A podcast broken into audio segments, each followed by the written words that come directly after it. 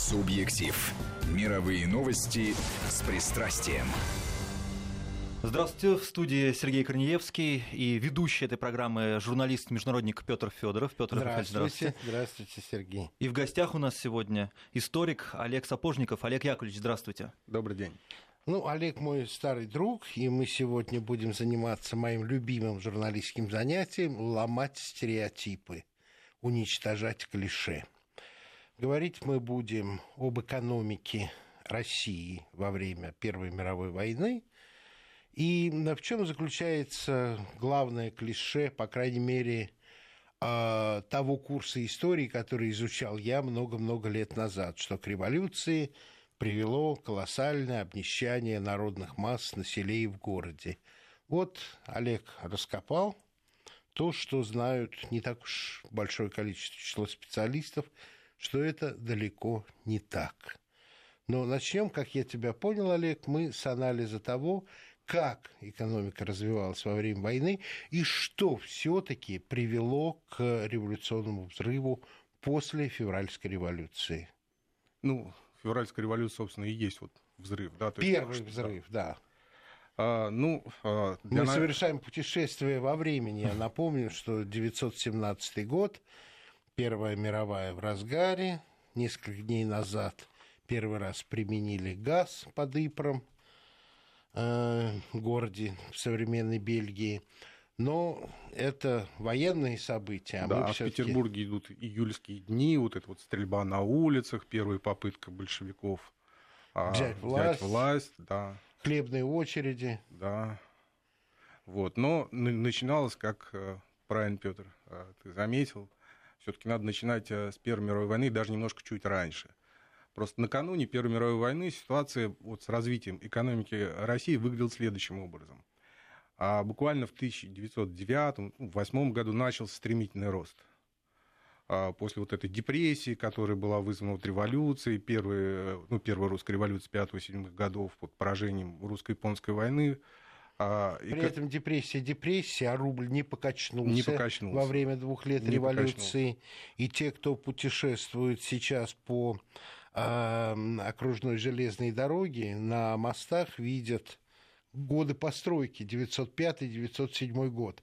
Меня это поражало, когда я еще был подростком. То есть я революция революции, да? а мосты мостами. Инфраструктурные проекты работали, продолжали. А, работали. Угу. Ну, тоже, кстати, отдельный момент. В девятом году вот начинает стремительный рост, и он э, был очень здоров. Он гораздо был даже здоровее, чем в конце 19 века, о котором мы с вами раньше говорили. Если вот как раз э, до конца 19 века, то, что сейчас вот модно говорить, драйвером было вот это железнодорожное строительство, да. которое стимулировало металлургию, машиностроение, вот это паровозостроение, там, вагоностроение и так далее.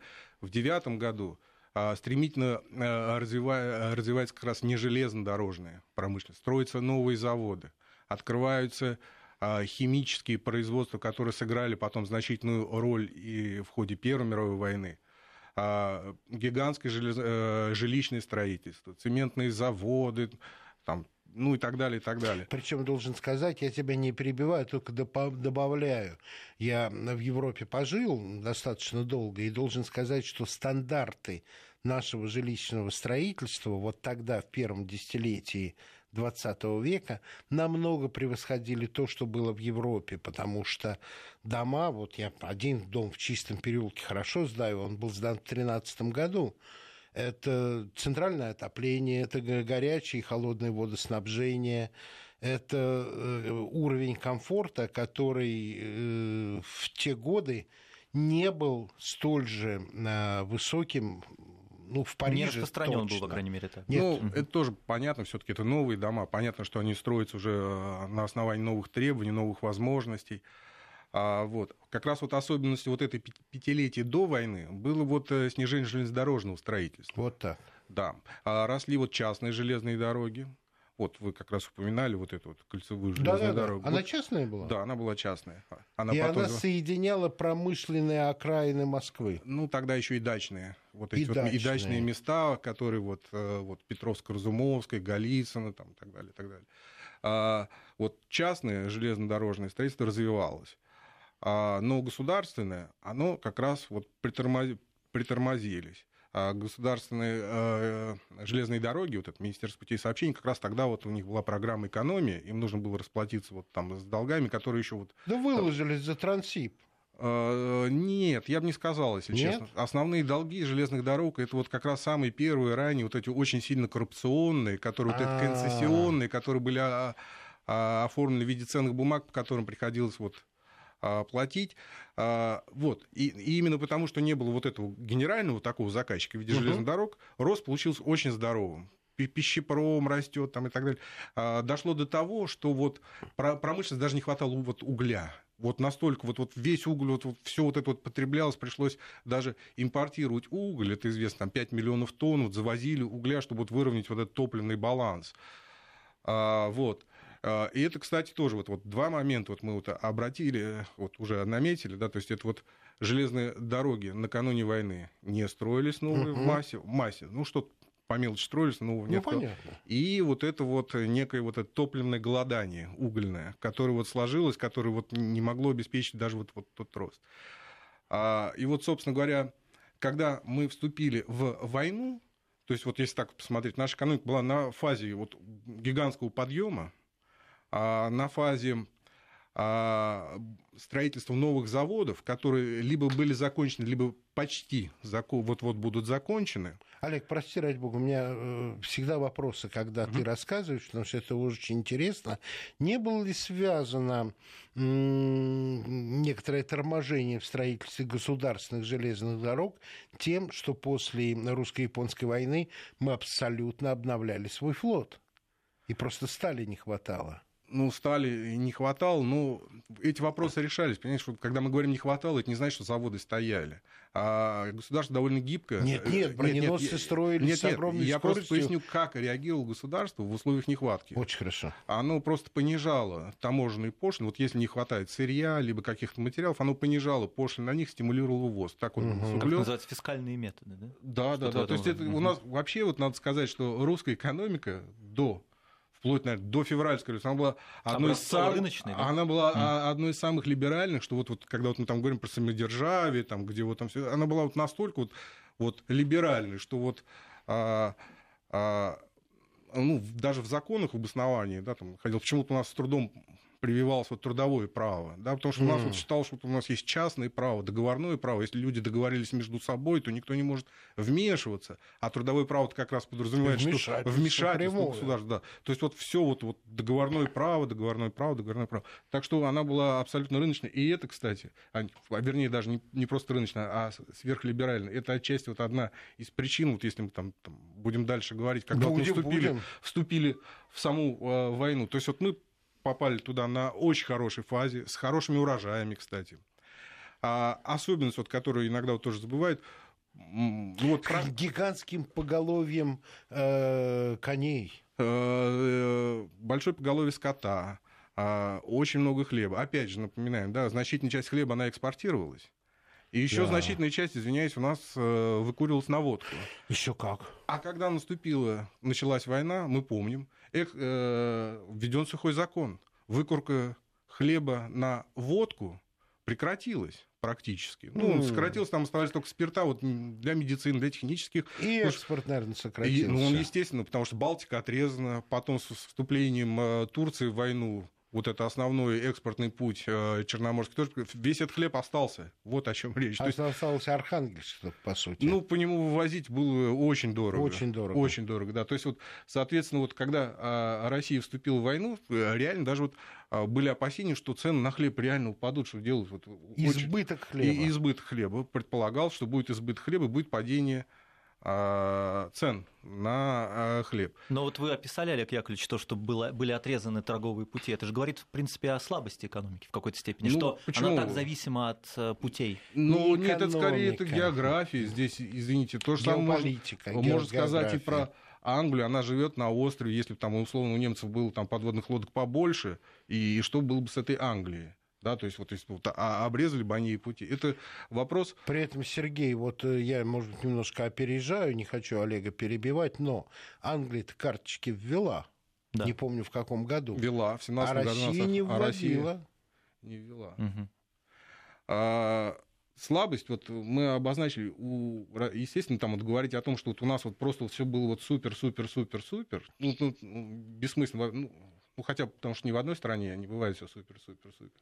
Плюс мы а, были а, страной в тот период догоняющего капитализма, мы реально догоняли, мы догоняли очень быстро, вот, чтобы было понятно. И а, когда а, слабость, она как раз, или не слабость, она определяется вот в условиях вот, трудной ситуации. Вот когда вы говорите о том, что вот э, мы были отрезаны от ну, экспорта... Из-за да, того, что войны начались. Да, но мы были отрезаны от импорта. Ведь э, значительная часть, вот то, что вот мы говорили, да, вот, ну, часть угля завозилась, да, uh-huh. не хватало, да, а, часть металла завозилась. Uh-huh. И, и причем это потребности мирного времени. И что очень важно, завозились авиационные двигатели, потому что мало кто знает, когда мы вступили в войну, у нас э, в армии в военных самолетов было больше, чем у Франции и Англии вместе взятых. Мы очень бурно развивали авиационную промышленность, но очень зависели от поставок двигателей. Ну, у меня есть цифры даже по а, ави... авиастроению. Я сейчас вот а, найду их. А, сейчас скажу по поводу... В 2013 году Россия построила 79 аэропланов. Из них 10 были на наших двигателях. Угу. Остальные были на внешних. А в 2016 году 570 аэропланов. И из них 117 были уже на российских двигателях. То есть там уже вот э, моторостроение, вот оно развивалось, то, что мы немножко вот забегаем вперед. Но 570 самолетов в год, там, ну, когда мы там говорим там, про лаптную там, страну, немножко не вяжется, согласитесь. Не вяжется, не вяжется. Не вяжется. И э, к 2014 году у нас было порядка 300, чуть меньше, боевых самолетов, в то время как в Англии и Франции вместе взятых я не, не точно помню, это было меньше 200. Ну вот я назвал вот э, годовое производство, годовое, там 13, да, 13 да. год, 14 было еще больше, там и так далее, да. и так далее. А, так вот, возвращаясь вот э, слабость или не слабость, это, мы были отрезаны от импорта. Мы, э, ну, в мирное время это нормально, да, когда часть сырья, там, там того же хлопка частично, да, там, а, каких-то химикатов, они закупались за пределами страны, в том числе, кстати, э, у тех, кто стали врагами. Вся Верно. химия, она шла, извиняюсь, из Германии. Да. И вот, вот мы вот остались отрезаны от э, внешнего мира, так сказать, там блокированы, большому счету, потому что вот этот путь э, через Архангельск, а потом через Мурманск, э, очень низкая пропускная способность этой железной дороги. Ее там достраивали, кстати, в 2016 году. Это было железнодорожное строительство до Мурманска, проводили эту дорогу. Путь Транссиб, ну, это очень тяжело, дорого. Очень и вот. А, опять же, тоже надо понимать, ввоз, который даже осуществлялся через Архангельск, он был а, дорог не, не только из-за железной дороги. Вы, э, неимоверно выросла стоимость фрахта судов ну, во время понятно. флота. А, подводные лодки, вот эти вот угрозы, понимаете, да, то есть э, судовладельцы уже не отдавали суда вот там на прежних э, Условия, по прежним ценам, да. да, оставили там в 10, там в 20 раз. Все это было безумно дорого. И в этих условиях как раз российская экономика, она, э, вот у нас там с 13 годом сравнивают, пик да. она достигла в 16 вот так. Да, пик э, вообще вот э, промышленного производства в России вот по, ну, по индексам, там, по ВАУ, там, так далее, это середина 16 года. Вот. С учетом военной продукции. Да, конечно. Ну, правильно. Но, кстати, и без учета военной, вот по исследованиям вот тех еще старых профессоров, те, которые вот и учились до революции, но жили в советское угу. время, а, индекс гражданской, вот за вычетом военной, а, он э, там, по-моему, 10-15% рост в сравнении с 2013 годом. Потрясающе. То есть это вот то, что вот мы да. говорим вот о росте а, экономики. Так что нам... Когда начались сложности? Я думаю, что сложности начались сразу. Вот именно с, после того, как были отрезаны торговые пути. Надо понимать, что рынок у нас большой, свободный. Например, северо-западный регион, Петербург, э, Балтийские вот эти вот губернии, там, они снабжались привозным углем от Поморья. Просто дешевле было Поморье его привезти, Понятно. чем вот тащить его из Донецка. Да, Да. И вот у вас сразу вот этот уголь, вот все, его нет.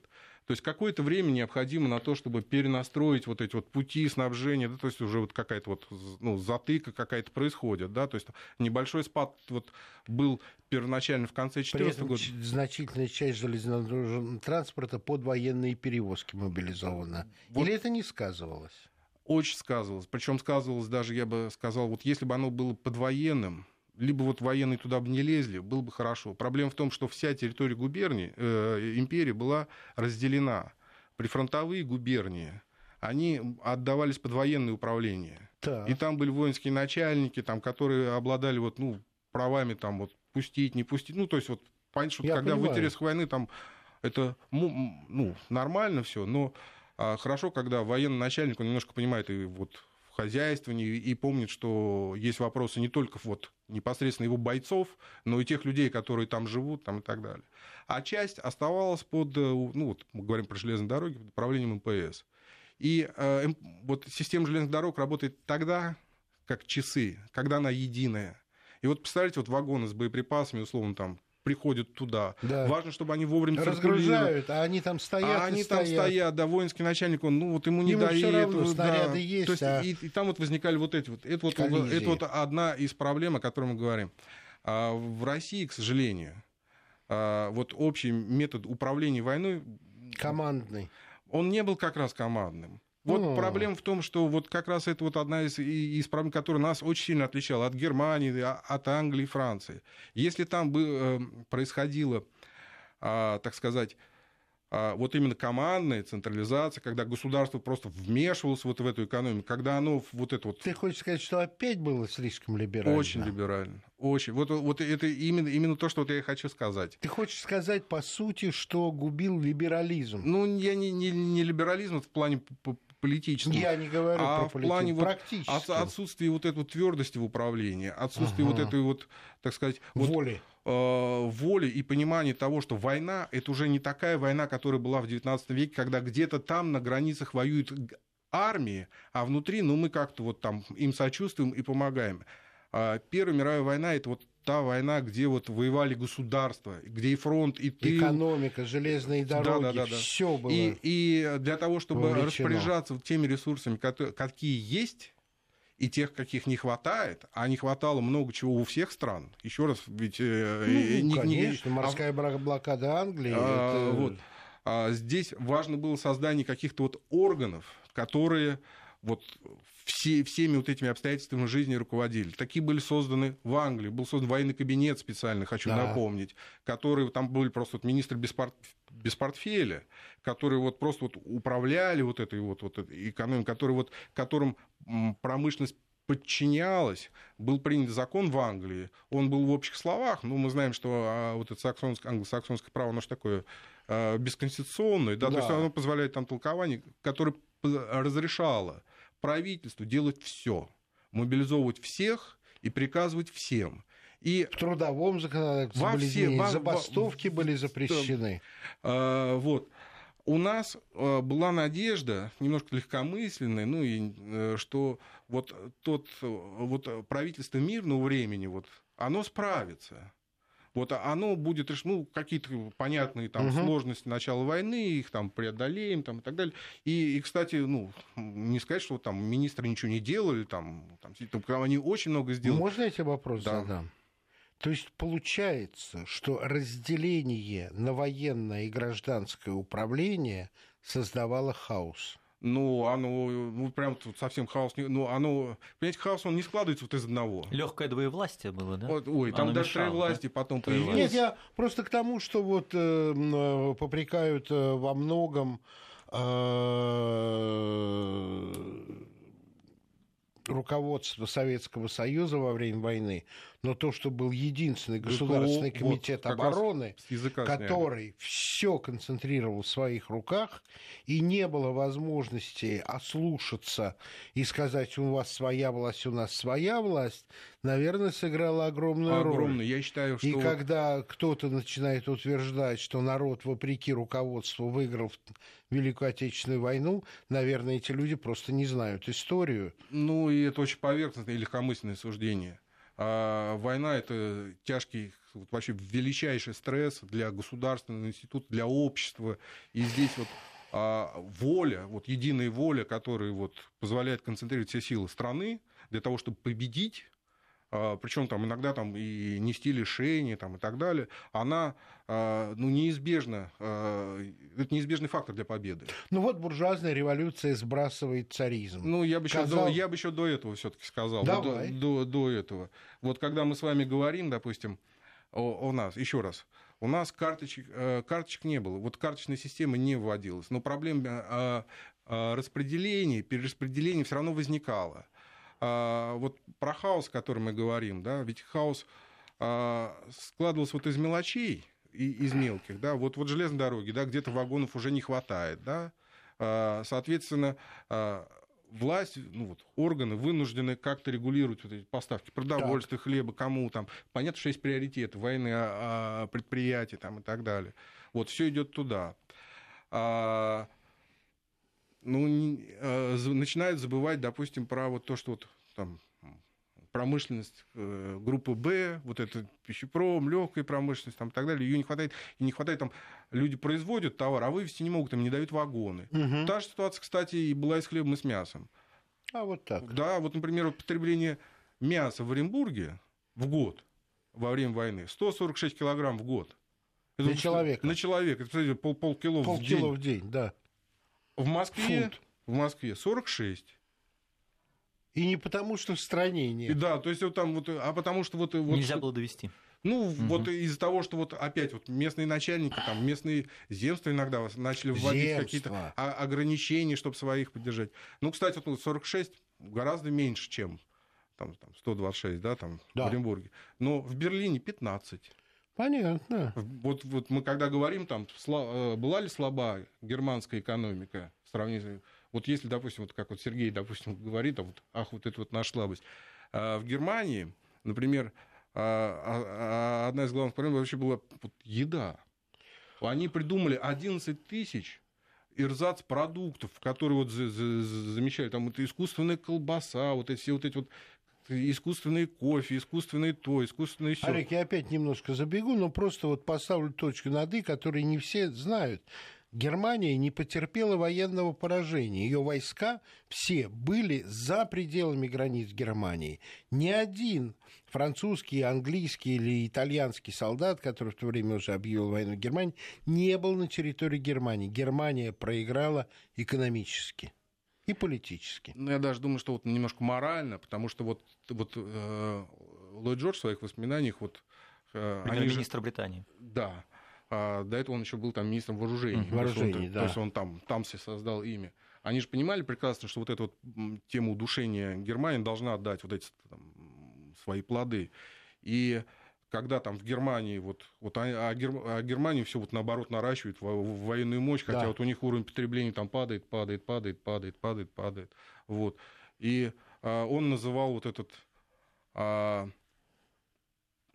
potato bread spirit, вот этот дух картофельного хлеба, угу. а Картофельный хлеб, это, кстати, вот тоже вот это вот. И его иногда сейчас продают да. как, как дорого. А это был эрзац, он назывался Криксброд. И военный хлеб. Военный хлеб, да, куда вот... Я прошу прощения, давайте сделаем чуть небольшую Новости. паузу.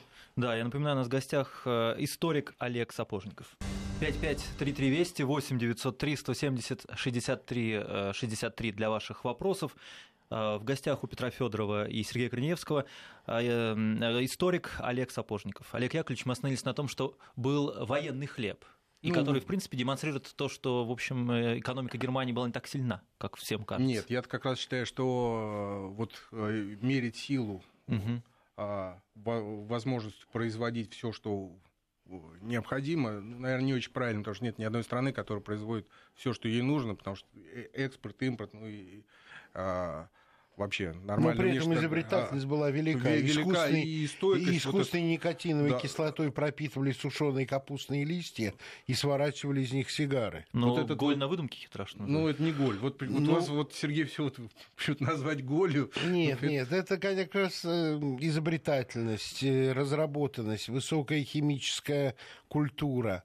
Ну, но... и дисциплина. И дисциплина, да. Но э, блокада, угу. отрезанность от всех колониальных товаров ну, любой номенклатуры. Ну, почти. Часть все-таки они э, полуконтрабанды получали через Швецию, через э, Данию. Это было и во Второй мировой войне, да. да. Вот. Но давай ближе к тому, как экономика России ну, развивалась или деградировала, ну, потому что время передачи летит стремительно. А, тогда я буду очень кратко. А, Не Еще надо кратко. Давайте зафиксируем то, что к середине 2016 года экономика достигла пика. Пика. А, как это отражалось вот с точки зрения, вот, вот Петр очень хорошо а, подметил с самого начала, вот это обнищание масс там, и так далее, да. как причина. А, ну, сказать, что там было какое-то обнищание крестьян, ну, совершенно не приходится. Экономисты и того времени, и экономисты вот, в своих работах 20-х годов пишут, что как раз выиграл от войны, как ни странно, деревня. Деревня вообще стала вот, вот в той а, части вот этой частной экономики, которая вот не регламентировалась вот этими военными поставками, она заняла вообще доминирующее положение. А, у нее есть продовольствие, у нее есть избыток. А, не забудем еще раз, вот о прекращение, вернее, введение сухого закона, оно дало населению полтора миллиарда рублей, золотых рублей. Там возник гигантский спрос на товары, вот, э, вот повседневного спроса, то, что там, да, то, что у людей появились деньги.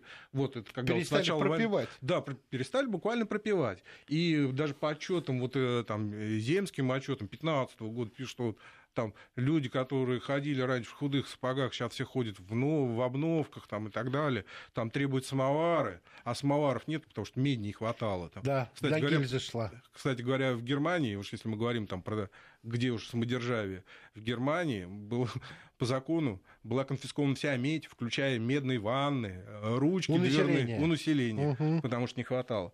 Вот. Теперь, что касается по поводу рабочих. Да, ну, понятно, что вот город, он страдает. Тут даже э, крестьяне начинают придерживать хлеб, продовольствие, ждут, когда там цены повысятся. Ну, это вот, вот можно по-разному относиться, это факт.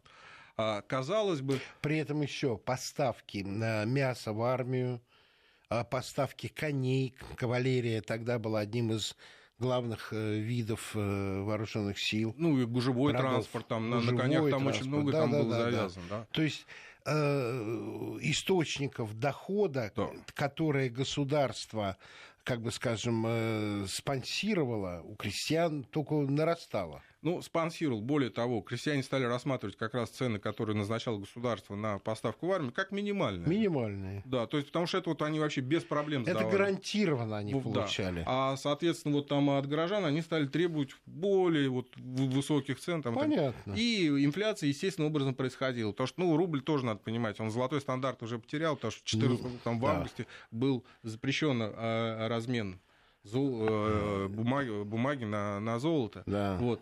А, и казалось бы, что происходит с этим рабочим. А это чтобы не мешать эмиссии, да? Нет, э, все, это буквально во всех странах а. было. Все страны прекратили этот размен. Даже Англия, которая э, сделала очень интересно, как всегда, саксонски хитро, она сказала, что мы золотой стандарт не сохраняем, отменяем. но считаем, что патриотические граждане не имеют права требовать обмен на золото.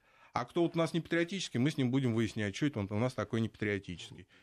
Очень хитро, лицемерно, как всегда. Ой, слушай, там были лицемерные исландцы, которые ни с кем не воевали, которые объявили мобилизацию, и всех мужиков вот э, собрали, собрали на строительные работы. На строительные работы, да. осушили болото, построили мосты и дороги. Ну, это есть... викинги. Ну, викинги, да. да то есть... вот. да. а, что касается вот рабочих. Рабочие. А, предприятия, особенно вот те, которые работали на, на фронт, они получали гигантские прибыли. Ну, ну понятно, гарантированный заказ, там расширенный, да. плюс государство дает субсидии, там у некоторых заводов... все. Да, да, вот дают субсидии на приобретение станков. Там, Забастовки запрещены.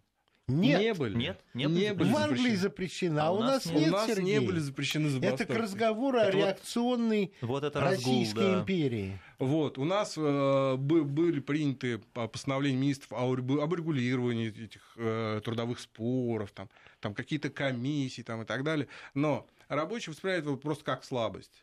Они знали, что вот там хозяин фабрики получает гигантские прибыли, и была нормальная там, норма прибыли, там 235% там, с этих угу. с военной, с военной продукции. Да, и стали требовать.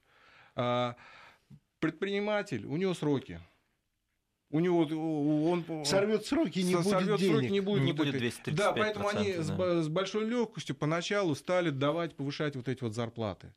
И э, это вошло в привычку, и это уже превратилось в шантаж надо просто сказать. Более того, в некоторых случаях предприниматели сами... Это ты мне говорил, что на некоторых производствах вдвое выросла зарплата рабочих. А, зарплаты выросли э, не вдвое, а в некоторых производствах выросли в семь раз. В семь раз? Да. И вот полетела инфляция. И полетела... Я не знаю, видели ли вы, Сергей, а я в детстве еще их видел. Бумажные монеты в виде марок. Бумажные да, монеты. 15 копеек, mm. но уже медь стоила дороже, чем 15 и серебро. Ну, здесь еще немножко другое. Серебро и медь, они изымались, наверное, во всех странах. Вот, э, и, ну, я с тобой согласен. И даже вот в Англии были бумажные вот бумажные эти, монеты. Бумажные монеты, да. Не мы изобрели. Не мы. Это, это как раз вот э, следствие вот... Э, хочу напомнить, что деньги все-таки они были кредитные билеты, которые... Ну, в общем, да, да. Они были эквивалентом золота или серебра. А вот когда Зачем пускать мне в оборот золото и там, серебро, серебряную монету? Да, Совершенно если, верно. Вот, лучшая бумажка напечатать. Я по поводу зарплаты. В 2013 году, например, доля заработной платы к стоимости продукции составляла 9,7%.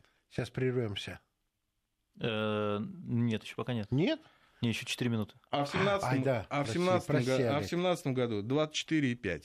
Да ты что? Вот, вот такой вот рост происходит, при том, что вот э, еще раз... стоимость продукции ведь увеличилась, и все равно 24,5. И вот, да, и вот а. у вас, представляете, если до этого у вас одна десятая часть приходилась на зарплату из вашей себестоимости, то уже вот при этих вот гигантских ценах, вот этих а, уже четверть.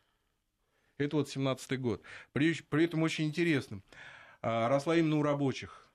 Кто страдал вот больше всего вот от этой инфляции, ну, мы выяснили, крестьяне, ну как, понятно, что война, общий стресс там есть. Страдай, не страдай, а покушать есть всегда. Да, это вот, скажем так, с точки зрения потребления, они даже у них выросло.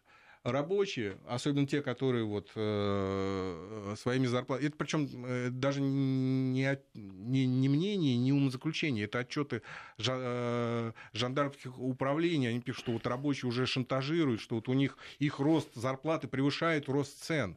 Они угу. уже живут лучше, чем вот они жили. Вот, то есть они на черном рынке могут покупать себе гораздо больше, чем вот он мог купить себе в мирное время. Это вот, вот, вот такое вот это разложение приходило. А страдали кто? Страдали, вот, ну, как всегда, страдали бюджетники, вот то, что называется. Mm. Это вот у них э, жалование, которое не, инде, как сказать, не индекси, индексировалось такой степенью. Вот эти вот постоянные прошения там, э, Министерства просвещения, постоянные прошения, вот там даже полицейские чины стали нищать, вот, э, потому что mm. они же получали жалование. Вот к этой ситуации мы подходим как раз вот э, к февралю. Но а, Сергей вот упоминал там двоевластие, да, там называя, что вот часть да. империи была а, под военными, а часть якобы там под гражданской. Причем было... одна и та же часть.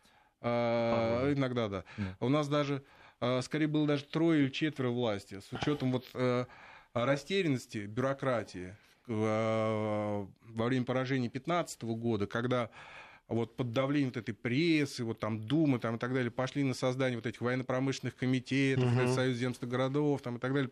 Получилась вот обратная ситуация, обратная от той, что вот делалось в других странах. Mm. Там происходило государство вот концентрация да, вот, э, и мобилизовывало, там организовывало вот, вот, просто иногда такие вот жесткие методы, там, особенно там в Германии, где ввели вообще трудовую повинность для э, мужчин от 17 до 60 лет там не можешь, вот ты обязан работать там, где тебе вот... Э, скажем, Назначено. Да, а у нас государство делегировало свои полномочия, в том числе и в ключевых э, вопросах, вот, связанных там с ведением войны, вот, распределение заказов там, и так далее. Это, вот, это все подогревало вот эти вот интриги, всегда вот эти вот недовольства. Фактически формировались параллельные органы власти в лице вот этих военно-промышленных комитетов, которые фактически и осуществили вот эту февральскую революцию, которые стали базой вот этого э, заговора, вот этой вот элиты. А какой им интерес-то был? Почувствовали власть, почувствовали слабость государства. Ну, здесь трудно всегда говорить. Знаешь, мы сначала, э, давай все-таки по экономике пойдем, потому что что-то мне подсказывает, что мы э, с неизбежностью должны будем на будущей неделе встретиться по этой же теме, потому что очень интересно, но мы еще не дошли до... Ну, я просто вернусь вот к э, обнищанию масс. Да. А, у нас, э, вот если мы будем смотреть вот уровень производства товаров, вот, не связанных с войной, угу. я обратил вот очень интересный момент. Рост, всю, всю войну происходит рост кондитерских изделий. Шоколада, хватает и какао-бобов, и, какао и сахара. Да, то есть вот, ну, с сахаром были временные трудности, связанные вот 15, с отступлением 15 года, часть вот сейчас перерыв. Да, прошу да. прощения, но придется. Историк Олег Сапожников у нас в гостях. Впереди погода, и мы вернемся. Субъектив. Мировые новости с пристрастием. В студии Петр Федоров и Сергей Корнеевский. В гостях историк Олег Сапожников. И мы продолжаем. Перебили вас, Олег Яковлевич, буквально. На Я уже забыл. А речь шла о том, э, что э, происходило с экономикой. Вот... Э, а, Просто вот действительно возникает, возник, возникает вопрос, да, а, а действительно, чем люди были недовольны? Вот чем? Ну, давайте тоже понимать, да, война это вообще ну, стресс.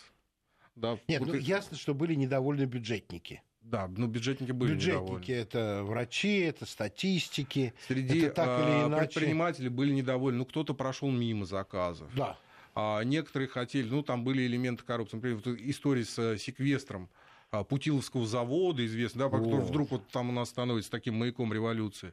Она тоже известна. Хозяева завода, и а... ты начал со статистикой про шоколад, что производство Ах. кондитерского возросло, что-то уменьшилось. Я думаю, это я тебя не перебиваю, а именно в ну, этом. Я сейчас вообще. закончу про давай, давай. Путиловский завод, чтобы а, не закончить. Путиловский, да, конечно. просто вот чем недовольны были.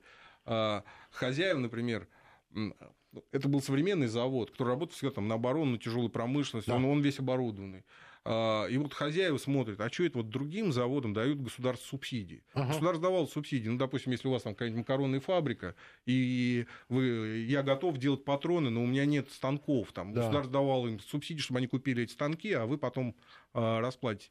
А, а, вот хозяева Путиловского завода, например, считали, что дайте нам субсидии. С да. чего вам, говорил государство, у вас же все есть. Вот. И они тогда стали на, э, реально саботировать в значительной степени вот эти вот выполнение заказов. Да. Нет, нам не хватает да, того, того не хватает всего. всего да. да. в итоге довели вот там вот его секвестировать не реквизиция, а введение временного внешнего управления. Внешнее управление, которое вот после войны тебе вернем этот завод. И то, что сделало руководство завода, оно стало устраивать забастовки недовольные, ну, руководство, менеджмент. Вот бывшее, бывшее вот это вот отстраненное, ага. да, э, стимулировало вот создание вот этих вот конфликтов трудовых, вот, чтобы привлечь внимание прессы там, и так далее. То есть вот, э, Возбуждало в том числе недовольство рабочих, а, ну, против власти. Ну, это против власть власти. приняла решение, да. да, против власти, да. То Понятно. Есть, видите, вот власть там такая, сякая. Понятно. Там, Прям далее. реновация а, Москвы. Ну, не знаю, вот ситуация вообще очень похожа, знаете, вот. На чем, что? Ну, ну, создается ситуация все равно дефицита. Да падает, ну, э, хлопчатобумажные изделия, допустим, их падает. Почему деревня не хочет вези, вести хлеб, зачем ему уже эти деньги нужны, потому если он на них там толком ничего не может купить, да, угу. потому что там сокращается производство вот э, товаров, то, что называется народного потребления, да. да. А он начинает вот прятать этот хлеб, а вот это вот мясо а, и перестает привозить в город, а, и начинает город ездить, кстати, деревни, вот эти вот там а, туда вот потом вот эти трудотряды, ой, в смысле, прудотряды, это, это вот а, но это же не при царе. Это уже Мы было с тобой после. еще до февраля нет, не нет, дошли. Нет, я говорю о том, что вот то, что вот после, вот когда город пошел, да, вот, вот идти тут. Продразверстка, кстати, тоже пытались вести в 16 году. Знаешь, что у крестьян есть все. Э, там расписали, и в конце 16 года сделали продразверстку. Ну, продразверстка подразумевалась не, не такая вот там с чекистами, там, да, а, да, да. А, а вот каждому был план. Дайте, дайте, дайте. Ну и крестьяне его проигнорировали. Понятно. Вот просто, а зачем? Ну, а раз, нет, а то, что... раз нет карательного инструмента, Ну, и, кстати, слушаться? да, одна из причин, немножко не про экономику, там, про карательный инструмент. Мы говорим, что полиция денег не получала. Кстати, полиция финансировалась не, не, не государством, а местными органами. Понятно. А, количество а жандармов... Че, да, что и защищать эту власть? Количество жандармов вот, вот когда-то говорят, там, и вы, мундиры голубые, там, да, все да, такое да, прочее, да. там, что там кажется, там, такой общий вот, корпус жандарм во всей империи, включая железнодорожную охрану, которая тогда была, в общем-то, жандармы, вот. Она составляла 15 тысяч, включая 15 тысяч. и степняков, дворников, там, да, вот на всю вот эту вот всю, империю всю со всеми вот этими вот революционерами. Как же, интересно, справлялись. Ну, вот, Умные видите, как... были. Ну, а с другой стороны, видите, не справились, как ну, в феврале ну, 17 да. Ну, как... если бы платили бы нормально, то, наверное, справились. Нет, ну, жан... нет, здесь вопрос э, к жандармам, наверное, трудно предъявлять такие требования, хотя э, немножко в сторону. Во время первой революции 5-7 годов были забастовки филеров Да. Да, то есть вот представляете, вот забастовки полиции, что вот если вы нам не заплатите... Агенты, мы... которые слежку вели. Слежку вели, да. Вот, ну, возвращаясь к экономике, а, была почему-то вот эта вот идея, что вот она очень какая-то странная, вот э, легкомысленная, вот, и вот люди даже честно, искренне полагали, что вот а, вот это костное бюрократическое государство, оно должно поделиться власть с общественностью, что общественность разрулит эту ситуацию, вот это привлечение общественных здоровых сил, оно, почти, оно решит. И проблема-то возникала, Какие как раз... знакомые Как слова. раз, когда привлекали вот эту общественность, наступал хаос. Хаос. Вот при этом, знаете, что ну, интересно? земство это показали. И вот и Союз земств городов, который вот, вот он вводил реальный хаос вот, вот в снабжении, потому что там какие-то вот, э, вроде им передали полномочия, они ими не умеют управлять. Более того, там каждый сидит, кулик свое болото хвалит, да. он о своей губернии думает, да, вместо того, чтобы вот, вот как вот некий центральный орган бы думал бы о судьбе вот всей империи, да, вот как вот баланс да, армии. На каждом тыл, уровне делегированный уровень э, власти. В Англии. Более того, Англия, вот, э, которая экспортировала уголь до войны. Да. У них же тоже возник дефицит угля. Как они его а решили? Как же? Флот. Они остановили э, движение трамвая в дневное время. Только утром и вечером, чтобы вот людей на работу с работы привести. Понятно. То есть даже вот до у нас да. этого было невозможно. У нас они останавливались просто из, вот из-за хаоса. Вот а вот удивительный уровень некомпетенции был продемонстрирован. Зачем было менять цепочки управления во время войны? Вот вы рассказываете, передавать полномочия? Что-то Нет, ну понимаете, все-таки вопрос у вас, просто? когда начинается война, у вас э, э, ресурс всегда ограничен. Ваша задача найти механизм, который будет наиболее рационально распоряжаться этими э, ресурсами. Если полагаться вот на естественные вот целиком на угу. рынок, у вас все это взлетит в цене, и, и ну, вы этого не достигнете нигде. Не... Но... Сергей, по-моему, о другом спрашивает. Я, как мне кажется, из рассказа э, Олега, э, страна искала пути руководства экономикой и обществом в условиях военного времени и искать, либерализма, угу.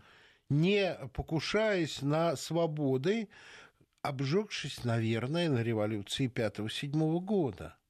Многие шаги были не э, продуманные, а вынужденные и э, принятые под воздействием определенного страха. Общественного мнения, да, давление. Власть была очень слаба. Более того, я э, при всем там, как там не относиться, вот вы как раз в прошлый час обсуждали с э, моим предшественником Сергеем Михеем тему Николая II. Если бы на месте, условно, Николая II был бы другой человек, более волевой, более решительный, твердый, все-таки. Да, было бы все решено а, позитивно, с, э, людей бы заставили, даже если был бы его отец, я думаю. Потому что вот эта ситуация, когда мы смотрим вот это управление, за два с половиной года войны, я имею в виду до февральской революции, угу. меняется четыре премьер-министра. Да. За 17 а, лет с 1900 по 1917 год, когда мы говорим с вами вот о, о полиции, вот о репрессивных, сменилось 13 министров внутренних дел.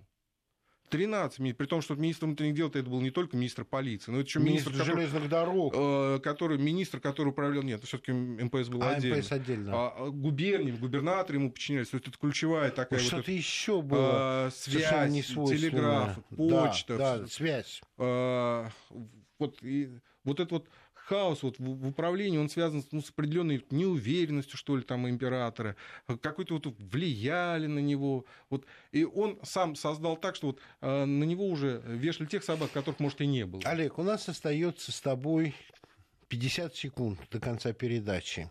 До какого месяца мы дошли? Ну, Петр, как ты сказал? Нет, мы приблизительно дошли... сейчас, где мы с тобой находимся? Я думаю, что мы сейчас находимся... В октябре, где... в ноябре 17 16 -го Я года. думаю, что мы находимся как раз вот середины 16 -го года. А середина 16 да, если мы будем года. продолжать, просто вот что там происходило, вот, почему значит, следующая страх. передача у нас начинается с лета 16 года, и мы с тобой должны дойти до октября. Хорошо. Сейчас мы все-таки с 14 года до 16 года дошли. Есть надежда, что нам часа хватит. Спасибо большое. Напомню, у нас в гостях был Олег Сапожников, историк. Обсуждали экономические и социальные мифы и причины революции. Петр Федоров, Сергей Крыневский. Спасибо. До свидания. До свидания. Всего доброго. Субъектив. Мировые новости с пристрастием.